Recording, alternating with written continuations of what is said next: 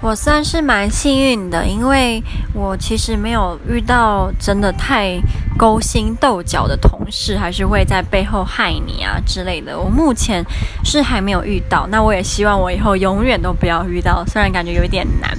我觉得目前为止让我觉得最恶心的，应该就是那时候我是呃国中三年级刚毕业没多久，我就很想要工作，然后赚钱，然后我就在台东的一个。饭店当外场服务生，那里面有个男生呢，他比我大蛮多的。那时候我国国三嘛，那他已经二十几岁了，好像二七二八吧。那有一次他就是不知道跟我讲什么，我已经忘记，他就突然跑过来摸我的手，而且是从我的